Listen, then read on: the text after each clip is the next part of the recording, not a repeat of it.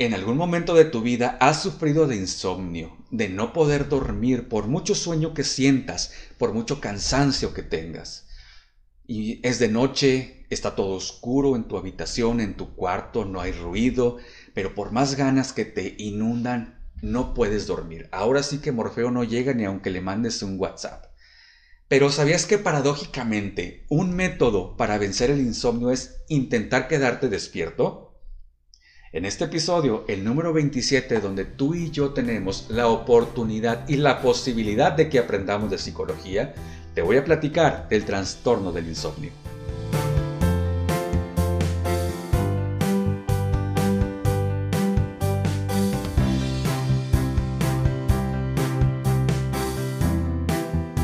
Gracias por acompañarme una vez más en este nuevo episodio, el número 27, ¿quién lo diría? Ya de este canal Aprendamos de Psicología. Y en esta ocasión, como ya lo escuchaste en la introducción, vamos a ahondar en el trastorno del insomnio. Y como ya es costumbre, vamos a comenzar por entender la definición del insomnio acudiendo a nuestro amigo Galimberti en su diccionario de psicología, donde nos dice, y cito, el insomnio también llamado agripnia, se manifiesta en la dificultad para dormirse incluso en un estado de cansancio y de necesidad fisiológica de sueño. Generalmente se acompaña por una sensación de ansiedad o también de agotamiento. El insomnio es presentado cuando tienes mucha dificultad para dormir, para conciliar el sueño, ya sea para quedarte dormido o incluso el insomnio puede ocasionar que te despiertes más temprano de lo que deberías hacerlo y ya no puedas dormirte, ¿cierto? ¿Cuántas veces nos ha pasado? Te invito a que me dejes eh, tu comentario si es que has pasado por esta sensación, porque yo te puedo decir en lo personal que a mí sí. Y en muchas ocasiones, incluso durmiendo, te despiertas, pero ¿qué pasa? Te sientes más cansado, afecta tu estado de salud, tu desempeño escolar, el laboral, tu calidad de vida, ya que todo el día vas a andar así, desganado, adormilado, somnoliento. El trastorno por insomnio puede tener una duración variada, ya que puede ocurrirte de manera crónica cuando te sucede por tres o más noches por semana y puede durar, no sé, hasta N cantidad de meses siendo que no se encuentra explicación para que su presencia sea justificada por alguna otra enfermedad. Se dice que tanto el sueño considerado normal como la salud física de la persona están estrechamente ligados en una mutualidad, ya que es cuando duermes que dentro de tu organismo ocurren diversas funciones como por ejemplo tu sistema nervioso lleva a cabo la homeostasis, se alcanza la concentración adecuada de azúcar en la sangre, se restablecen los almacenes de energía y la memoria comienza a almacenarse determinando qué recuerdos se conservan y cuáles se desechan. El insomnio puede ser primario cuando se diagnostica solito, sin ninguna otra afectación que pudiera actuar en consecuencia, que cuando sí lo es, se le llama insomnio asociado. Ahora bien, al insomnio primario se le conoce también como insomnio psicofisiológico, y Perlis, Smith y Posner en su libro Insomnio, una guía cognitivo-conductual de tratamiento, definen, y cito, como un trastorno de tensión somatizada y de asociaciones aprendidas que impiden el sueño y que provocan la queja del insomnio y la reducción asociada del funcionamiento durante la vigilia. ¿Qué? No entendimos nada, entonces vamos a desmenuzar esta definición que es muy rimbombante, claro. Por un lado, nos dice tensión somatizada, que no es otra cosa que una sensación extrema, exagerada de ansiedad a causa de cuestiones físicas, cuando el sistema nervioso periférico tiene una amplia tensión muscular, aumenta la frecuencia cardíaca, la sudoración, etc.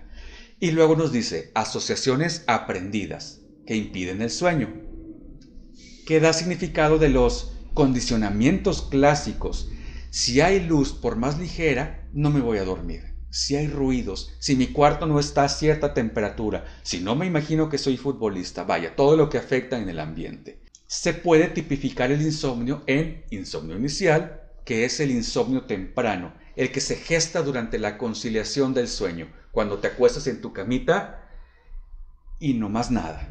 el insomnio intermedio o relativo al mantenimiento del sueño, que es cuando te duermes, pero a cada ratito te despiertas, con intervalos prolongados y una dificultad para volver a dormir.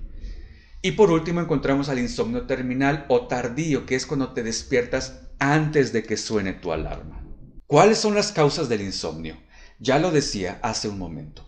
Puede ser el problema principal o puede estar ligado a alguna otra afectación, pero las causas que en mayor medida se pueden presentar puede estar el estrés, por supuesto, cuando algo te preocupa de tu ambiente laboral, una tarea que no terminaste, un examen para el que no estudiaste, problemas económicos, evidentemente. La enfermedad de algún familiar puede ser también otra de las causas. Nuestro organismo es una maquinaria perfecta, trabaja en ciclos regulados. Están los ritmos cardianos, los cambios físicos, mentales y conductuales, que cuando alguno de ellos no se respeta, nuestro cuerpo, que es tan inteligente, nuestra mente, sale de su zona de confort, ocasionando insomnio.